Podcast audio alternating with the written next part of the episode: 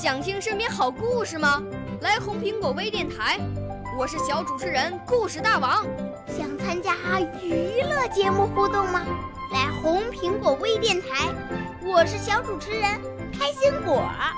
想来我们新闻现场吗？来红苹果微电台，我为你做直播报道。想有个机会脱口秀吗？来红苹果微电台，我带你在精彩栏目中互动开讲。我们的语言魅力在这里提升，我们的儿时梦想从这里起航。大家一起喜羊羊。少年儿童主持人，红苹果微电台现在开始广播。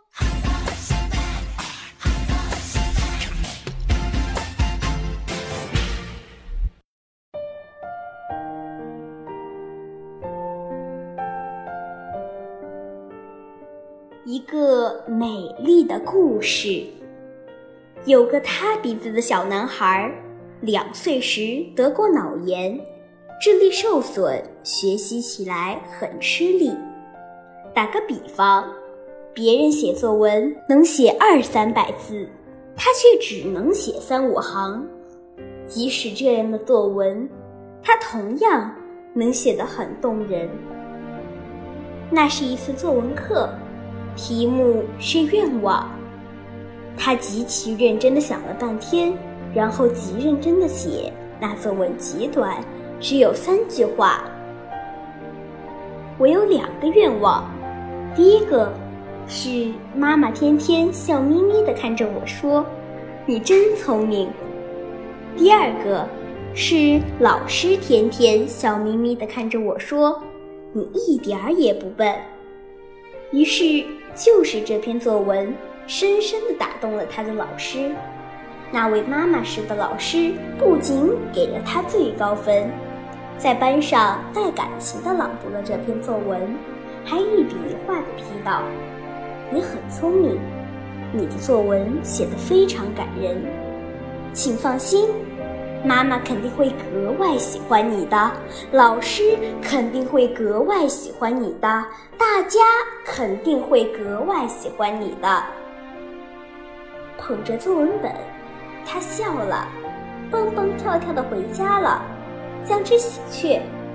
但他并没有把作文本拿给妈妈看，他是在等待，等待着一个美好的时刻。那个时刻终于到了，是妈妈的生日，一个阳光灿烂的星期天。那天，他起得特别早，把作文本装在一个他亲手做的美丽的大信封里，等着妈妈醒来。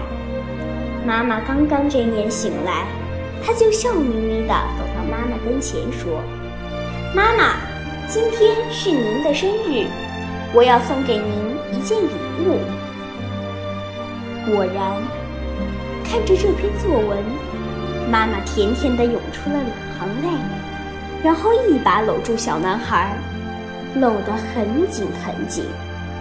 是的，智力可以受损，但爱永远不会。